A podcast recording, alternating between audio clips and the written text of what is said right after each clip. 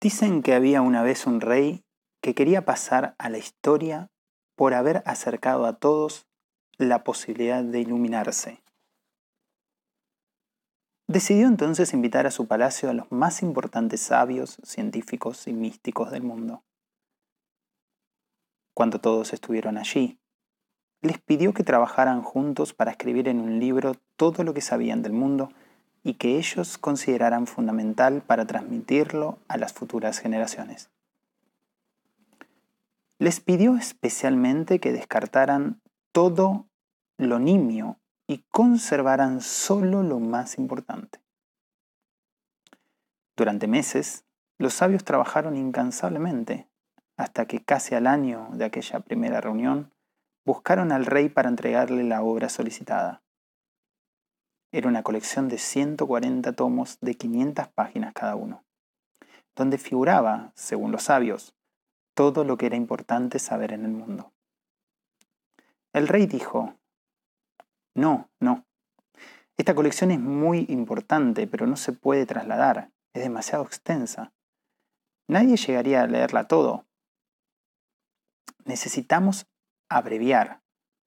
Por favor, sigan trabajando. Saquen de estos conceptos los menos importantes y dejen solo los principales. Un año más le llevó a los notables resumir y achicar lo escrito. Le presentaron entonces al rey un solo volumen de 2.000 páginas y críptico lenguaje. No, dijo el rey otra vez. La sabiduría tiene que quedar al alcance de cualquiera, no solo de los iniciados.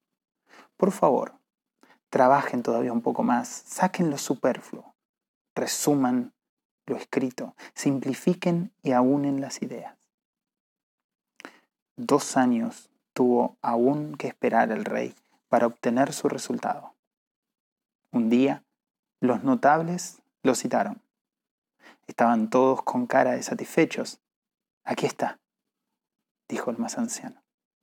Este es el resumen de todo lo que es imprescindible saber. Y le entregaron al rey solo una hoja de papel. En ella había una sola frase.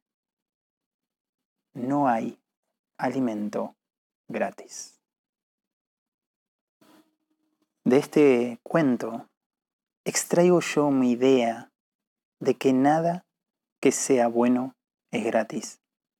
Y digo más, aseguro que el pago es por adelantado. Así que deberás aprender a aceptar como alimento todo lo nutritivo que el afuera te brinde, sabiendo que todo eso te pertenece, porque aunque no sepas cómo, te lo ganaste.